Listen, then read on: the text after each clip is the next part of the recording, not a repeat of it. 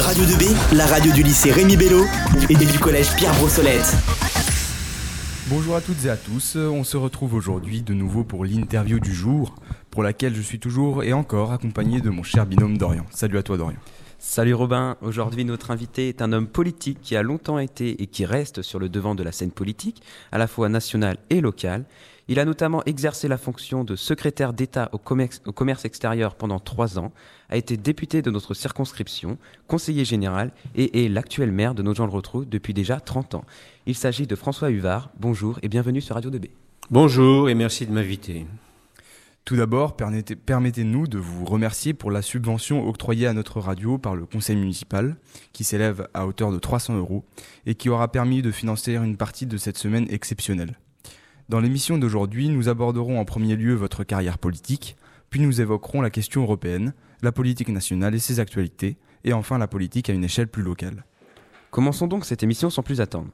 François Huvard, vous avez été donc été secrétaire d'État au commerce extérieur sous le gouvernement de Lionel Jospin. Quelle a été votre action durant ces trois années Et d'abord, peut-être, qu'est-ce que cela fait d'être appelé au gouvernement? Être appelé au gouvernement, je crois que c'est euh, à l'instant même une surprise, surtout quand on n'est pas candidat à ça, et ensuite c'est un honneur, je crois. Et euh, c'est comme ça qu'on le vit. Je ne sais pas si nos concitoyens euh, s'imaginent qu'on le vit comme ça, mais tout de même, quand on croit dans la République, dans la démocratie, euh, servir son pays à ce niveau-là, tenter de le faire, se demander si on va en être capable, voilà ce qu'on ressent. Et quelle a été votre action durant ces trois années au gouvernement? Alors, une action à double. Comme tous les membres du gouvernement chargés du commerce extérieur, j'ai de façon habituelle été amené à négocier des contrats commerciaux avec des pays, avec des entreprises, euh, au nom de la France.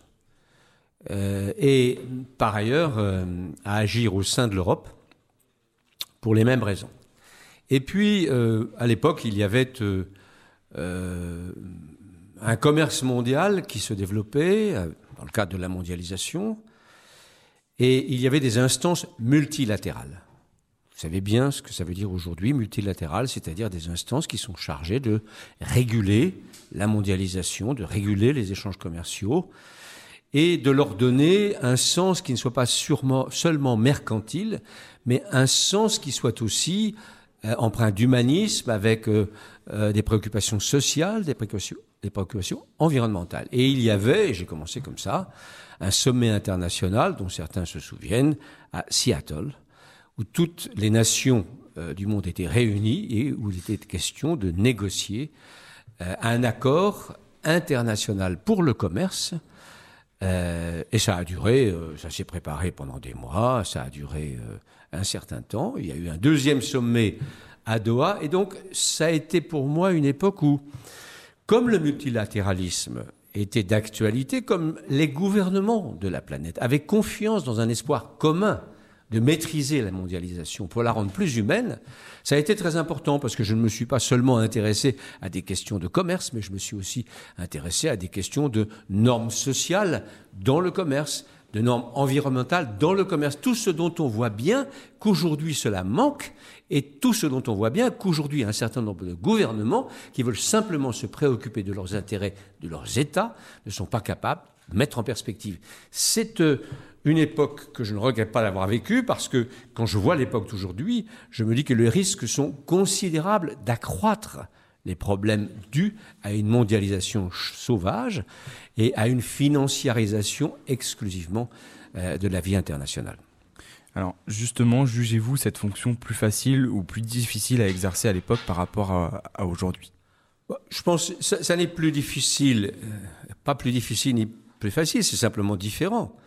Vous voyez bien que aujourd'hui, quand euh, le, président des États-Unis dit America First, et le reste, je ne veux pas le savoir, lorsqu'il déclare des guerres commerciales, et qu'on sait que les guerres commerciales sont le prémisse à des difficultés économiques qui elles-mêmes entraînent l'angoisse des populations et par conséquent entraînent la renaissance des nationalismes, la renaissance des populismes, tout ça est lié.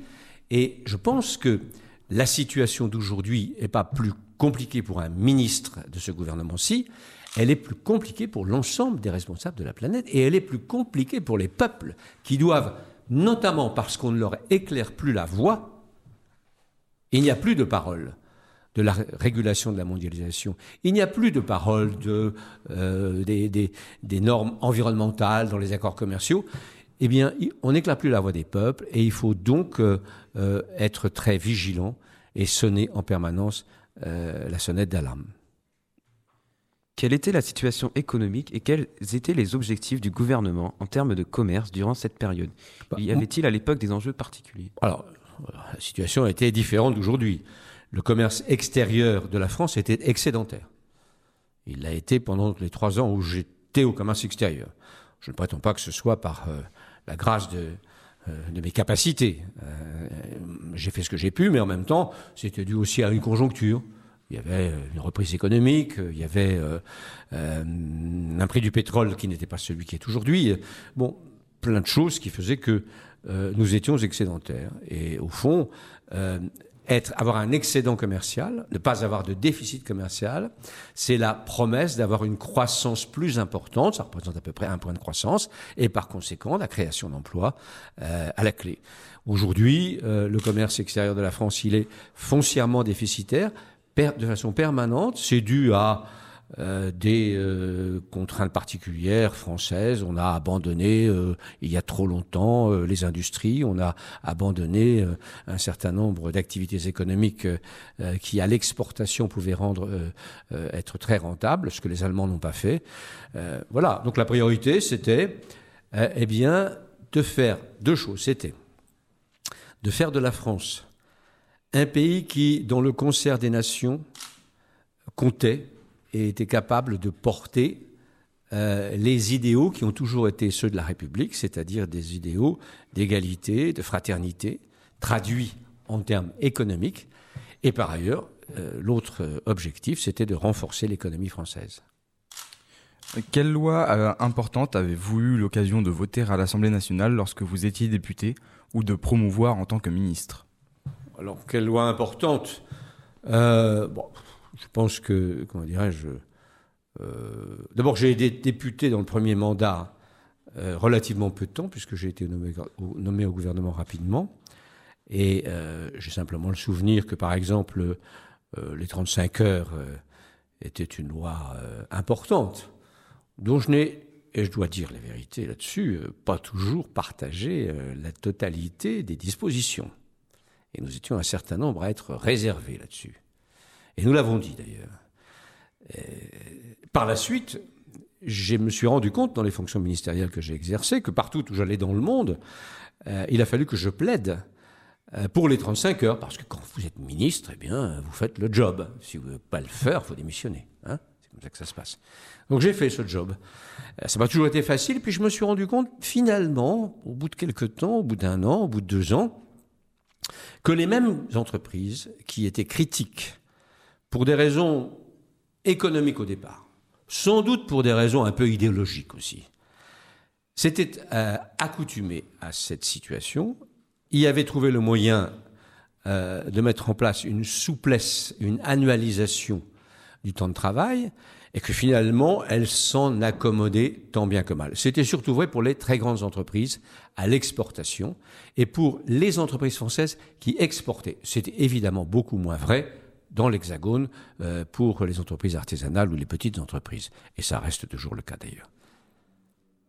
L'Union européenne a-t-elle souvent été au cœur des débats lors des discussions euh, pendant votre présence au gouvernement?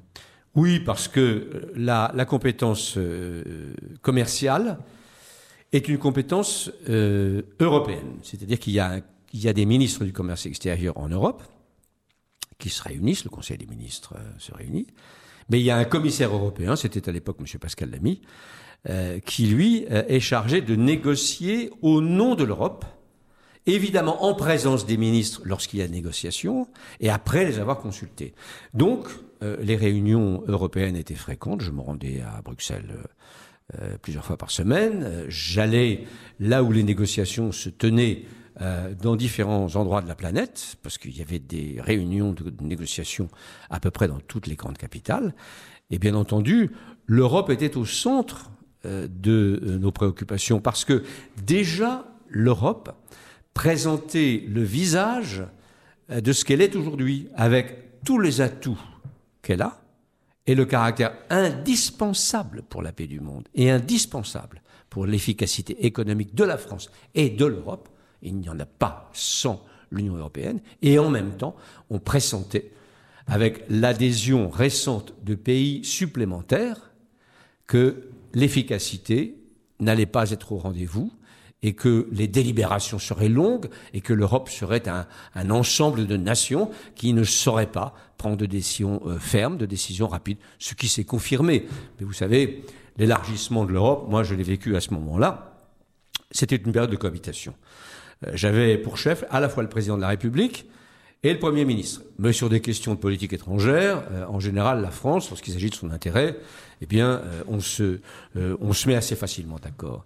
Mais ce que j'ai tout de même remarqué, c'est que on a fait entrer dans l'Europe beaucoup de pays, plus pour des, régions, des raisons géostratégiques, c'est-à-dire pour éviter que le bloc soviétique se reconstitue et pour accroître l'assise politique, politique de l'Europe, mais qu'on n'a pas évidemment été capable de maîtriser les différences de niveau de vie et la façon dont il fallait harmoniser tout cela pour rendre l'Europe efficace. D'où un certain nombre de concurrences en termes d'emploi, en termes de coût du travail à l'intérieur de l'Europe, qui ont fait que s'est installé effectivement dans nos populations, dans chacun de nos pays, des doutes à l'égard de l'Europe. Mais il faut bien comprendre que Certes, l'Europe n'est pas parfaite, certes, il faut l'améliorer, mais il n'y a pas d'issue pour la paix dans le monde et il n'y a pas d'issue pour la prospérité sans une Europe forte et sans une Europe où la France joue un rôle déterminant.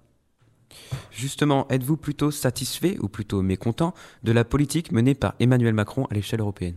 Je suis plutôt satisfait euh, par la politique menée par Emmanuel Macron au niveau européen. Il a euh, trouvé le moyen de replacer la France euh, au centre des débats.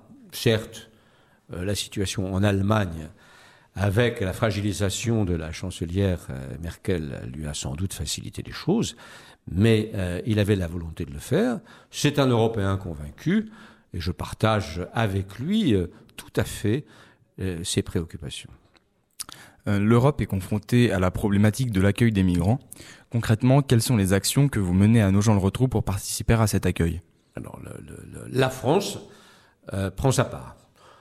Je dis au passage, tout de même, pour nos concitoyens et nos concitoyens qui nous écoutent, que comparativement à beaucoup d'autres pays, la France a plutôt moins accueilli de migrants que les autres pays, beaucoup moins. Hein C'est pas le million des Allemands qui cherchaient avec une natalité euh, en berne, qui cherchait à, accroître sa démographie de demain. Ce n'est pas le problème pour la France. Euh, la France, elle, en a peu accueilli, et d'autres, d'ailleurs, d'autres pays lui en ont fait le reproche. Ceci pour dire que les Françaises et les Français, et ceux qui agitent les peurs, et qui disent que nous sommes un pays qui sommes, qui qui sommes envahis euh, par des migrants, ce n'est pas la vérité. Et ici, localement, ce n'est pas non plus la vérité. Il y a eu un centre d'accueil et d'orientation qui comprenait 27 ou 28 personnes des célibataires. Il a été progressivement euh, diminué dans son effectif. Il est maintenant fermé. À la place sont venus un certain nombre de familles avec des enfants originaires de Syrie, qui sont des gens qui ont fui pour leur vie, euh, qui sont des réfugiés aussi politiques, qui ne sont pas des réfugiés économiques, mais qui euh, donc ont vocation à obtenir euh, un titre de séjour euh, à, ce titre-là. Et les choses se passent telles que dans une république, nous devons faire en sorte qu'elle soit. C'est-à-dire que l'humanité nous commande d'accueillir les gens, l'humanité nous, nous, commande de, de veiller à ce qu'ils aient les moyens de vivre. C'est pas la commune qui paye. J'ai entendu ça aussi. Évidemment, c'est pas vrai. Pas un sou. Bien sûr que non. C'est l'État qui paye. Et euh, par contre, les associations et la commune, nous faisons notre possible pour que leurs conditions d'hébergement, d'accueil, l'éducation de leurs enfants soient au rendez-vous. Le ministre Jacques Mézard, responsable du plan Action Cœur de Ville, a été remplacé par Jacqueline Gouraud, qui était d'ailleurs au micro de Radio 2B il y a un an. Pensez-vous que cette nouvelle nomination sera bénéfique pour les territoires ruraux, en sachant que Jacqueline Gouraud y est attachée, y est attachée et est native de notre région? Oui, je pense. Je connais Jacqueline Gouraud, j'ai été longtemps conseiller régional en même temps qu'elle, nous avons siégé ensemble. Je l'ai revue quelques fois, j'ai déjeuné il n'y a pas si longtemps que ça avec elle. C'est une femme euh, de talent et de qualité qui, en effet, euh, a à cœur euh, l'avenir des territoires ruraux et donc et de la solidarité des territoires. Parce qu'il n'y a pas d'avenir des territoires ruraux comme ça, en eux-mêmes. Hein. Il y a une solidarité à avoir entre les agglomérations, entre les, territoires très urbains et les territoires ruraux. Et il y a, et cette solidarité, elle passe par euh, une, des questions financières. Il faut qu'il y ait un rééquilibrage. Il faut qu'il y ait euh, des dotations qui soient au rendez-vous. Et puis, euh, ça passe aussi par l'idée que la société évolue vite, que certes les gens ont tendance à se concentrer dans les grandes agglomérations où le marché du travail est plus fluide, où il y a plus de chômage, mais où le marché du travail est plus fluide, mais que euh, demain, euh, dès maintenant, vient le temps euh, du télétravail, vient le temps d'une modification de la façon de travailler avec l'automatisation aujourd'hui, les robots demain, et que tout cela doit être pensé de sorte que nous conservions dans nos territoires des capacités, le moment venu, à réagir et à pouvoir travailler différemment. Alors on va maintenant aborder la politique à une échelle plus, plus locale. François Huard, cela fait 30 ans que vous êtes maire de Nogent-le-Rotrou. Déjà? Déjà. Il y a, euh, J'ai peine à vous croire. il y a huit mois, dans ce même studio et en compagnie de Claude Terwinard, à la question serez-vous candidat à votre succession, vous nous aviez dit je vais vous faire une réponse langue de bois. Vous n'aurez pas de réponse. Qu'en est-il aujourd'hui? J'ai pas changé d'état d'esprit. Euh, pour moi, le temps du bilan n'est pas venu. Le bilan, d'abord, c'est le bilan d'un mandat, c'est à la fin du mandat. Si on a l'intention d'en rester là, alors à ce moment-là, on fait le bilan des 30 ans. On en reparle. Mais le moment venu. Vous savez, c'est comme dans le film euh, euh, où il y a deux acteurs célèbres euh, qui s'appellent Le Souper, et qui un soir de, de, manifestations de, pré-révolution, euh, c'est Fouché et, Talleyrand, deux hommes assez peu recommandables d'ailleurs, et qui boivent du cognac. Alors il y en a un, Fouché, c'est un homme du peuple, qui est devenu un ministre extraordinaire. Et l'autre Talleyrand, c'est un homme très talentueux, sans scrupules, un noble. Et il verse un cognac et Fouché boit ce cognac d'un seul coup. Et Talleyrand lui dit euh, Non, non, monsieur le ministre, c'est pas comme ça qu'on fait. Le cognac, euh, on le prend, on le hume, on le pose et on en parle. Eh ben, c'est la même chose en ce qui concerne mes bilans et mes mandats. Mais avez-vous tout de même déjà pensé à un candidat, un homme ou une femme, pour prolonger l'action politique qui a été la vôtre et vous succéder? Pour l'instant, il n'y a pas de, dirais-je, de décision, euh, il n'y a pas de candidat. Euh, on verra ça. On verra ce que je fais. Et en fonction de ce que je fais, on verra. Depuis je ne peux pas vous dire autre chose. Je, suis, euh, j'ai plein de choses à terminer là. Et comme vous pouvez voir, euh, ça va. Je ne suis pas trop affaibli intellectuellement. Enfin, j'ai l'impression en tout cas. Même si, bien entendu, je peux dire des choses avec lesquelles on n'est pas d'accord, même si vous pouvez trouver que mon propos n'est pas adapté, ou ça c'est la liberté de chacun. Bon, bon ça va quoi. Alors, depuis une décennie environ, la population de nos gens retrouvent baisse régulièrement. Elle est en effet passée de plus de 11 500 habitants en 2008 à moins de 10 000 habitants actuellement. Comment expliquez-vous cette forte diminution? Alors, deux choses. D'abord, dans toutes les communes, centres, en territoire rural, et même d'ailleurs, et même d'ailleurs, à Chartres, à Château-d'Un, bien, bien entendu, parce que c'est proche de nous, et même à Dreux, la population communale a diminué. Parce que c'est dans les grandes agglomérations que se concentrent aujourd'hui euh, les populations. C'est le phénomène euh, qu'on observe euh, partout en France, partout en France, pas spécifique à nos gens. C'est proche de nous, la Ferté-Bernard, qui a perdu aussi grosso modo 800 habitants sur la même période. L'explication, la première, elle est celle-là. Il y a une autre explication, c'est que à l'intérieur de la zone d'emploi, euh, les gens habitent pas forcément en ville, mais dans la périphérie. Et la zone d'emploi, la population n'a pas diminué. Ensuite, bah, d'abord, le recensement, il se fait tous les sept ans maintenant. Hein. Donc nous sommes à une phase intermédiaire. Donc la population de Jean-le-Rotrou, je n'ai pas en tête ni en perspective qu'elle sera inférieure à 10 000 habitants euh, lorsque le recensement aura été euh, terminé. Et deuxièmement, ceci pour les gens qui disent oh là là, la population diminue, on va perdre des dotations.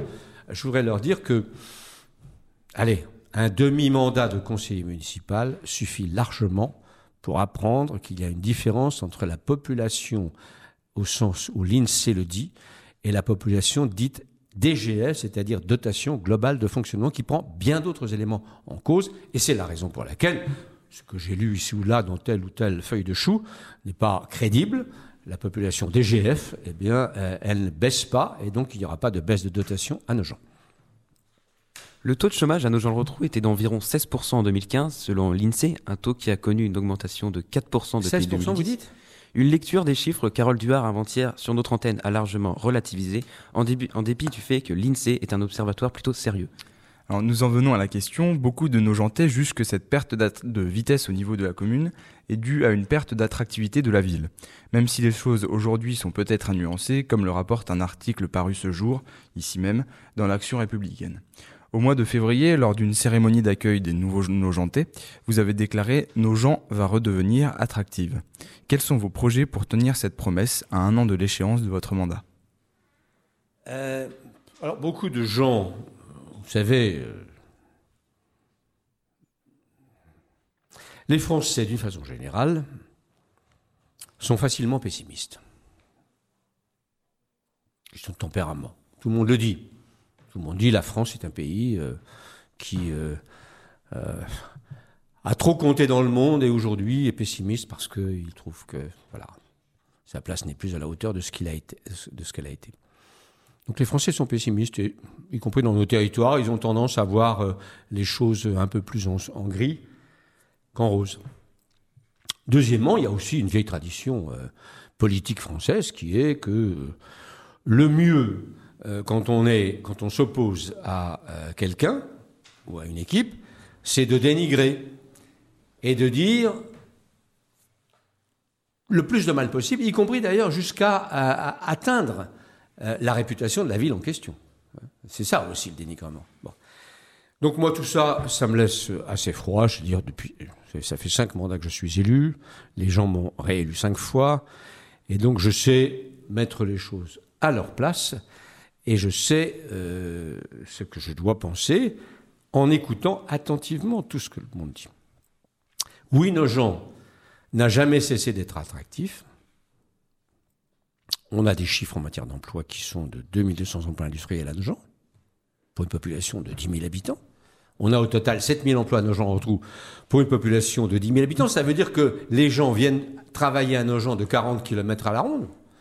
Et que ça, c'est quand même de l'attractivité. Et puis vous avez, dans le journal que vous avez cité là, les preuves que l'attractivité économique de nos gens est une réalité. Valégrin, de son emploi, 60 millions d'investissements euh, de la part euh, de Bébron, euh, l'entreprise euh, Marie-Laure, qui, quand elle est arrivée à Nogent, où je, je l'avais invitée à s'installer avec 60 personnes, qui en a 400 maintenant, etc., etc. Donc, il y a de l'attractivité économique à Nogent-le-Retrou, bien plus qu'ailleurs. Ce qu'il faut faire, alors, bien sûr, ça suppose d'engager les finances locales dans cette affaire, pour faciliter les choses. Et s'il y a une forme d'endettement de la commune qui est parfaitement supportable et gérable, c'est parce que nous avons consacré de l'argent à cela. Et si j'avais écouté tous ceux qui disaient à un moment donné, y compris à l'époque où Philips avait fermé ses portes, si j'avais écouté tous ceux qui disaient ah il ne faut plus rien faire, ah il ne faut plus d'endettement, il faut tout arrêter, que le bateau, les moteurs soient coupés, eh bien l'attractivité de nos gens le retrou aurait été nulle et la ville aurait périclité dans son, dans son attraction. Ça n'a pas été le cas. Et c'est ce que nous continuons de faire aujourd'hui. Et donc, ce qu'il faut faire, bah, c'est ce qu'on a fait là. C'est-à-dire avoir des équipements, un cinéma, euh, avoir une piscine, avoir des équipements sportifs euh, nombreux, euh, avoir des transformations en ville, avoir une qualité de vie. Bon, on a par exemple 1000 points lumineux qu'on change là. Il va y avoir pour un million de travaux de voirie. il y a euh, au château euh, une muséographie qui change. Il y a autour de, l'Hôtel Dieu l'histoire de la ville qui va se raconter.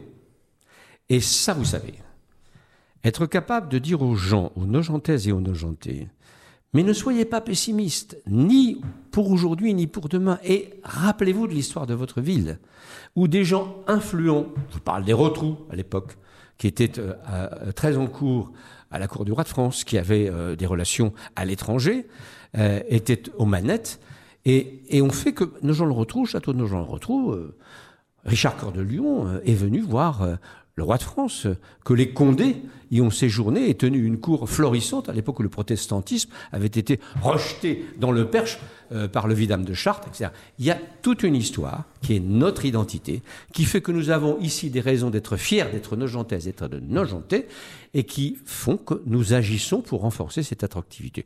Et donc tous les projets que vous allez voir avant la fin de ce mandat vont dans ce sens. Je me félicite, en tout cas, que la priorité que nous avons donnée à l'économie, même si elle a coûté à la ville, est les résultats que vous pouvez lire dans ce journal.